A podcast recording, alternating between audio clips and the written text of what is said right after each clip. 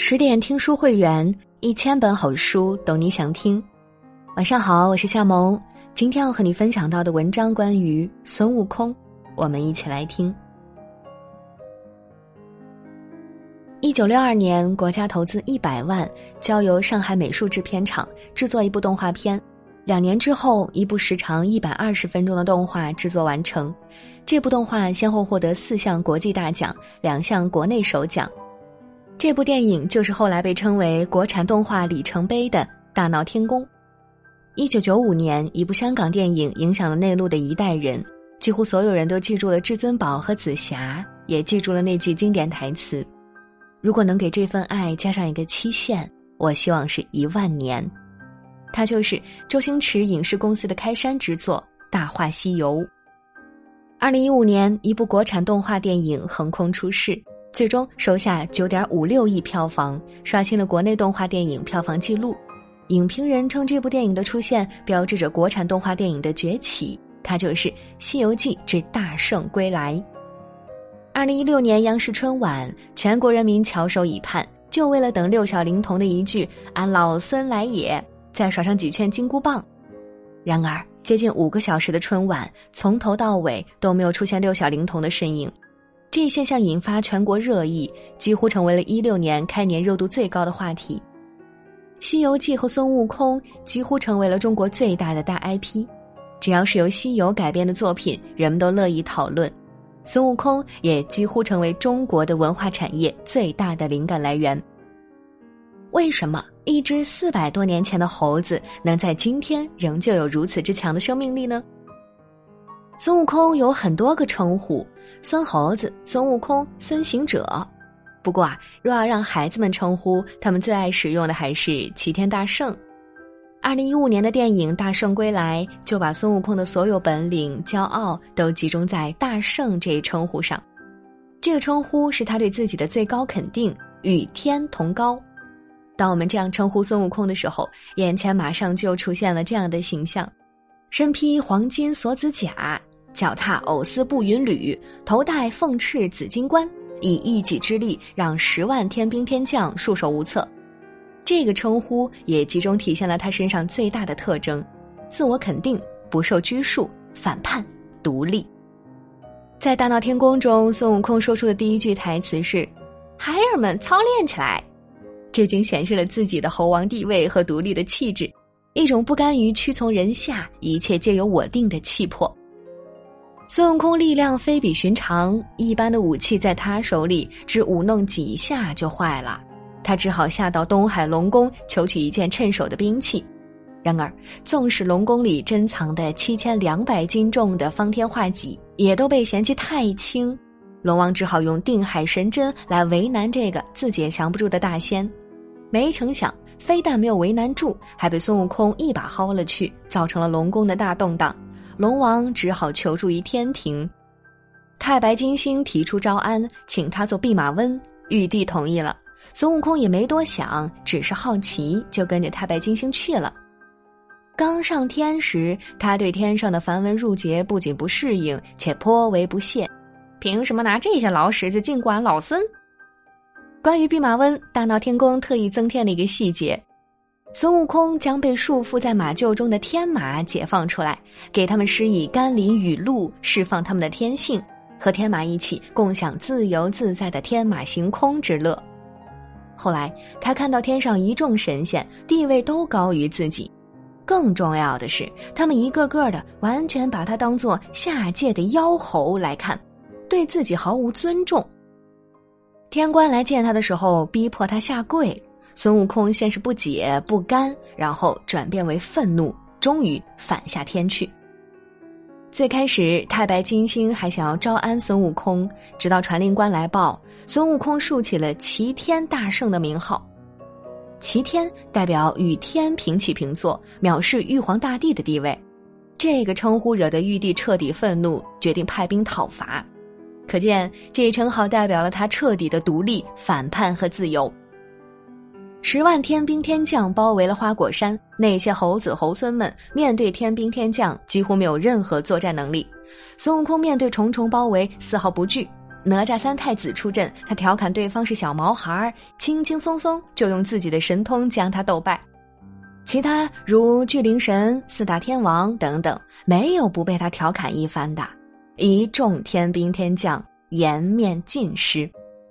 这种追求独立自由、不断战斗、丝毫不愿受到约束的精神，是孙悟空之所以是孙悟空的底色。在这之后，他大闹蟠桃宴，踢翻炼丹炉，与如来佛祖打赌，还有在西天取经路上与各路妖魔鬼怪斗智斗勇，处处都体现了他不断战斗的反叛精神。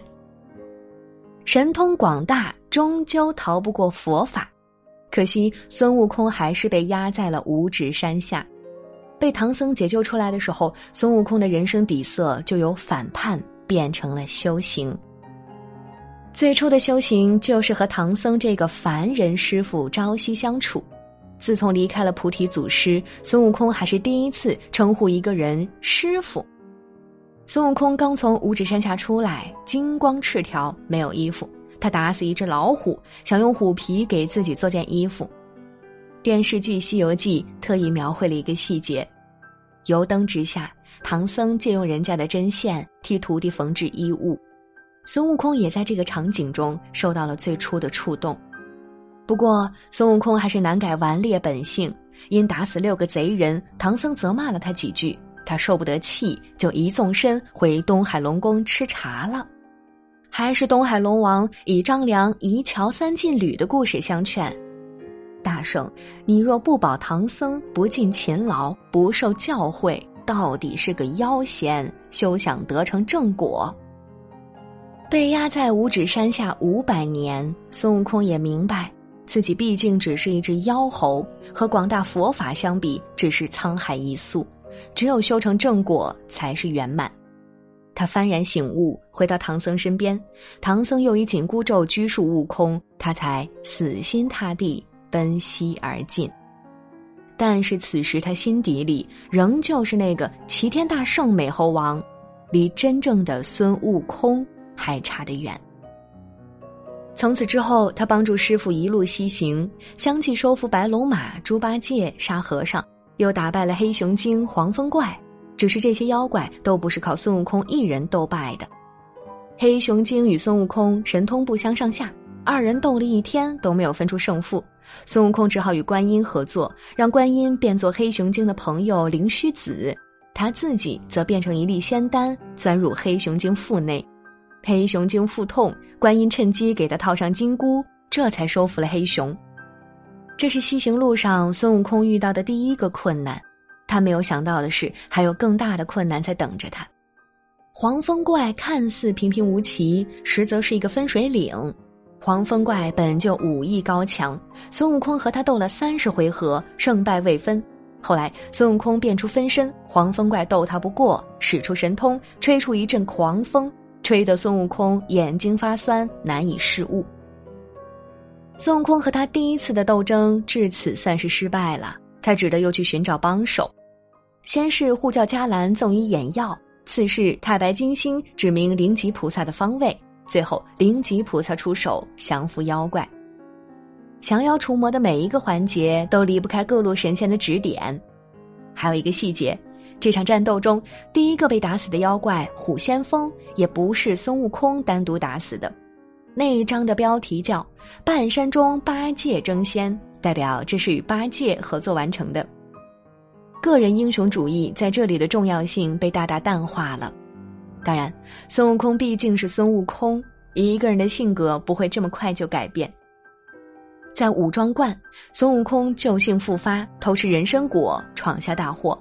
镇元大仙乃地仙之祖，神通远超悟空，但是还是他心胸开阔，不愿为难唐僧师徒，只限悟空三日找到药方医活人参果树，才放他们师徒四人离开。孙悟空只好遍访仙山宝岛，欲求取药方。